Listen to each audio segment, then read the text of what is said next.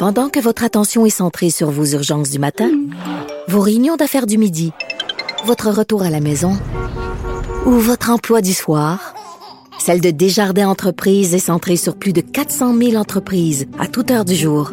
Grâce à notre connaissance des secteurs d'activité et à notre accompagnement spécialisé, nous aidons les entrepreneurs à relever chaque défi pour qu'ils puissent rester centrés sur ce qui compte, le développement de leur entreprise. On se parle d'entrepreneuriat au féminin avec Séverine Labelle, présidente directrice générale de Femmes et Sœurs. Bonjour, Madame Labelle. Bonjour.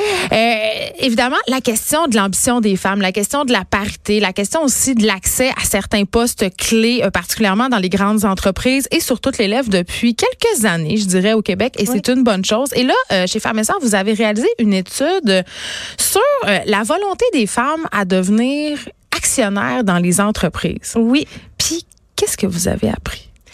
On a appris que les femmes ont une beaucoup plus grande volonté à devenir actionnaires ah! d'une entreprise qu'à entreprendre, donc à créer une entreprise à partir de zéro. Ce que l'étude nous, euh, nous apprend, en fait, c'est que 31% des femmes qui sont présentement en emploi, soit euh, salariées ou cadres, euh, pas nécessairement dans des PME, là dans toute entreprise et, et, même organisation publique. Donc, les, les, les, les, femmes qui sont présentement sur le marché du travail, il y en a 31 qui ont l'intention d'entreprendre un jour, donc de créer une entreprise. Et euh, quand on sonde ces mêmes femmes-là, en fait, il y en a 51 une sur deux, qui auraient l'intérêt d'acquérir des parts dans l'entreprise où elles travaillent. Qu'est-ce que ça révèle, selon vous, cette, euh, cette disparité-là? Euh, ça, ça, révèle certainement, en tout cas moi ce que ce que je comprends, c'est que les femmes ont le désir d'accéder à la propriété d'entreprise. Mais c'est la mode aussi l'entrepreneuriat ces temps-ci, c'est très médiatisé. On a de belles histoires, on a l'émission Les Dragons, donc je pense que ça peut dans une certaine mesure contribuer à cette espèce de volonté d'entreprendre ou d'acquérir.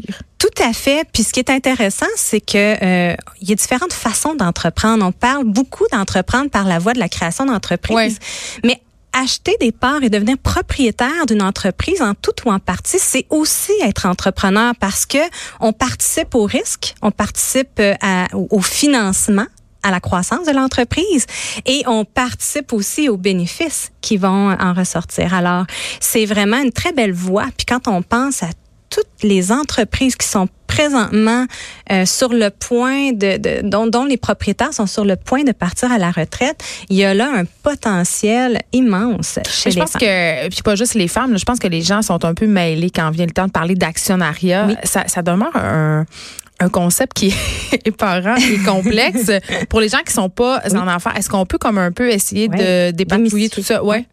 Mais dans le fond, c'est tout simplement d'acquérir une portion de l'entreprise. Donc, par exemple, je suis propriétaire d'une d'une d'une firme de relations publiques ou de communication.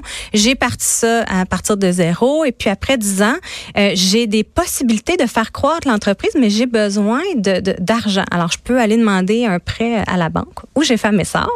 Oui, parce que vous faites du financement Tout à fait. Ou encore, je peux décider d'ouvrir mes actions et de vendre une partie de mon entreprise à quelqu'un autour de moi, soit une de mes employés ça, c'est très intéressant parce qu'on l'a vu travailler, on a vu à quel point elle est compétente. On connaît déjà ses atouts et ses défauts. Exactement. Euh, ou on peut aller aussi vers l'extérieur. Euh, mais ce qu'on fait quand on quand on ouvre notre actionnariat, dans le fond, c'est qu'on va chercher un, un, ajout de capital dans l'entreprise. Ça nous mm. permet de, de, de, de, de continuer à croître ou des fois de stabiliser l'entreprise et de partager le risque avec une autre personne. Puis euh, je disais tantôt en, en introduction qu'il y avait moins de femmes euh, qui accédaient à des postes de pouvoir. Puis on est un mm. peu dans cette idée que souvent euh, les gestionnaires masculins sont, ils ne sont pas ouverts à travailler avec des femmes, mais votre sondage démontre que c'est pas le cas. Euh, non, en fait, euh, les propriétaires d'entreprises, 81 des, des, des, des, propriétaires qui ont répondu à notre sondage sont très ouverts, en fait, seraient très ouverts à partager leur actionnariat avec une femme. En fait, si on regarde... Ils font pas la différence? Ils font pas la différence. par contre, ils vont chercher des compétences très euh, spécifiques.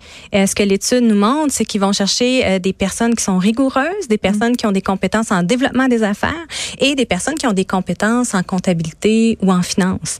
Alors après que ce soit un homme ou une femme, pour la majorité d'entre eux, c'est c'est plus ou moins une préoccupation. Là. Mais quand même, Madame Labelle, vous êtes consciente qu'il y a moins de femmes qui accèdent aux postes de gestion dans des grandes entreprises, même au niveau politique. Là, on vient d'avoir des, des élections, puis c'est 33 de femmes élues seulement. On est loin de la parité. On est très loin de la parité. Écoutez, il y, a toujours cette. C'est quoi votre position sur la parité chez Femmes et Sœurs? Pour nous, la parité, ça peut pas passer à côté de la parité entrepreneuriale. On parle souvent des, des, femmes qui accèdent à des postes euh, cadres dans les entreprises mm-hmm. ou à des postes dans des conseils d'administration, mais pour moi, on va atteindre la parité quand il y aura autant de femmes propriétaires d'entreprises euh, que d'hommes propriétaires d'entreprises, parce qu'il faut pas se leurrer, là, la mm-hmm. propriété d'entreprise, il est là, là, elle est là, le, il est là le pouvoir, le vrai pouvoir économique. Ben oui. Il est entre les mains des entrepreneurs et des propriétaires d'entreprises. Alors nous, chez Femmes Sœurs, ce qui nous importe, pourquoi on se lève le matin, c'est qu'on on veut voir davantage de femmes accéder à la propriété d'entreprise. On veut voir davantage d'entreprises à propriété féminine au Québec. Mais quand même, il y a des, euh, il y a des des statistiques dans votre sondage qui m'ont quand même étonné. Les femmes sont trois fois moins actives que les hommes lorsqu'il est question de recherche d'opportunités d'investissement. on parle de 27 contre 73 Les doutes sur leurs compétences et sur leur capacité retiennent les femmes à se lancer en affaires. On manque-tu d'ambition? Euh, on manque pas d'ambition. Euh, en fait, même il y a des études qui montrent que les femmes qui accèdent à des, à, des postes euh, de dirigeantes et qui dirigent des grandes entreprises ont autant, sinon plus d'ambition que leurs homologues euh, masculins. Mais c'est quoi notre problème d'abord? Ben c'est clair que la confiance en soi est, un frein qui revient constamment dans chacune des études et encore dans cette étude-là.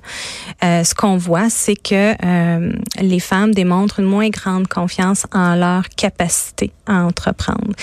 Et, et, et, malheureusement, ben ça, ça fait en sorte que. Le voyez-vous ça chez Femmes et Sœurs avec les personnes que vous accompagnez? Oui, on le voit euh, définitivement. Euh, dans notre étude, ce qu'on ce qu'on a relevé comme étant les trois principaux freins des femmes à se lancer en entrepreneuriat, le premier c'est euh, la perception du risque. Et ça, c'est autant chez les hommes que chez les femmes. Donc, Des deux côtés, le premier frein à l'entrepreneuriat, c'est euh, la perception qu'il y a un ben, risque. c'est compréhensif aussi parce que quand même. Euh, c'est risqué, faut oui. le dire. Hein? moi, j'appelle ça un sport extrême. C'est un sport extrême, exactement. Ensuite, ce qui arrive en deuxième position du côté des femmes, c'est les doutes sur les compétences et les capacités entreprendre. C'est moi parce que souvent j'ai des gars ici à l'émission puis on en a parlé souvent des négociations mettons puis ce qu'on me dit c'est euh, une femme va aller négocier par exemple une augmentation de salaire ou, veut accéder à un nouveau poste puis elle va être ultra préparée, elle est surcompétente pour cette affaire là. Puis le gars lui va aller fronter euh, des compétences qu'il n'a pas nécessairement en se disant ben je vais les acquérir sur le top puis il va demander la grosse paye. Mmh. L'attitude l'attitude est, différente. Euh, effectivement et pourtant nous ce qui nous ce qui nous préoccupe c'est que les femmes ont autant de compétences que les hommes. Mais est-ce qu'on a un rapport différent à l'argent? Possiblement. Euh, on a peut-être aussi un rapport différent face aux responsabilités qu'on peut avoir à la maison. Euh, le rapport, euh, justement, est-ce que les conséquences peuvent être plus élevées du côté des femmes? Parler de la fameuse charge mentale, la, la vie de femme et conciliation des deux. Conciliation des deux. ceci dit, mais les choses changent, non, quand même? Les choses changent. Ce qu'on voit, c'est que les femmes sont trois fois plus nombreuses qu'en 2009, là, euh, que, que a 10 ans, à vouloir se partir en affaires. Donc ça, c'est très positif. On voit aussi que la nouvelle génération d'affaires, les, les nouvelles entreprises créées dans les deux dernières années, il y en a autant euh, du côté des hommes que du côté des femmes. Donc, les choses s'améliorent vraiment, mais on est encore très loin de la parité entrepreneuriale, Geneviève. Puis qu'est-ce qu'on peut faire? Parce que moi, je, c'est un constat qui. J'aimerais ça qu'on se laisse sur des solutions. oui. on peut-tu apporter quelques solutions pour que. Je ne sais pas s'il y a une fille qui nous écoute puis qui se dit. Moi, je sais pas, ça fait cinq ans que je rêve de me partir. Je dis n'importe quoi, là, mon entreprise de. Plus, je dirais pas bijoux parce qu'il y en a pour certains que ça a mal fini. Mais de me partir, euh, mon entreprise de whatever. Tu sais, par où elle commence? Est-ce qu'elle peut consulter Femme et Sœurs? Qu'est-ce que, qu'est-ce que vous pouvez lui offrir à cette personne-là? Le Québec foisonne d'organisation pour aider les entrepreneurs. Mm. Euh, il faut demander de l'aide, il faut s'entourer. Puis Femmes et Sœurs, pour, pour parler euh, de notre côté, bien on est là pour accompagner les femmes entrepreneurs qui sont rendues à l'étape de, de, demander un financement. Mais il faut avoir fait son plan d'affaires. Il faut avoir fait ses devoirs. Là. Oui. On n'arrive pas là, euh, hein? Exactement. Il faut être sérieux, il faut être prêt à passer à l'action. Euh, une autre chose aussi, c'est de pouvoir mettre de l'avant des modèles d'entrepreneurs, de femmes entrepreneurs. On en voit de plus en plus. Euh, mais, il y en a pour qui ça se passe mal quand même. c'est très médiatisé quand ça se passe mal. Il y a- en tout cas, je sais pas si c'est moi qui ai, un, qui un biais, mais il me semble qu'il y a une différence de traitement. Euh, L'échec en affaires est perçu différemment. L'échec en affaires tout court. Ça fait partie hein, de la, vie d'entrepreneur, les échecs. euh, Tout à fait. Il y en a, là, il y en tout aura. à fait, tout à fait. Puis j'imagine que vous parlez un peu de Caroline Néron, mais tu sais, on- Ou de Maï Paiement, ou oui, de mais plein d'autres euh, Alexandre Taillefer aussi. Il y en a d'autres, là. Je veux dire, Mais on met moins l'emphase sur leur échec. C'est-tu moi? Je pourrais pas me prononcer là-dessus. je pourrais pas me prononcer là-dessus. Euh, mais je pense que les femmes font souvent face à des doubles standards. Ça, c'est clair. Donc, un traitement différent parce qu'on Donc, est la réponse, c'est oui. Vous venez de vous prononcer. C'est- vous qui le dites. Merci, Séverine Lavelle. Vous êtes présidente directrice générale de Sœurs. C'est un plaisir. Merci.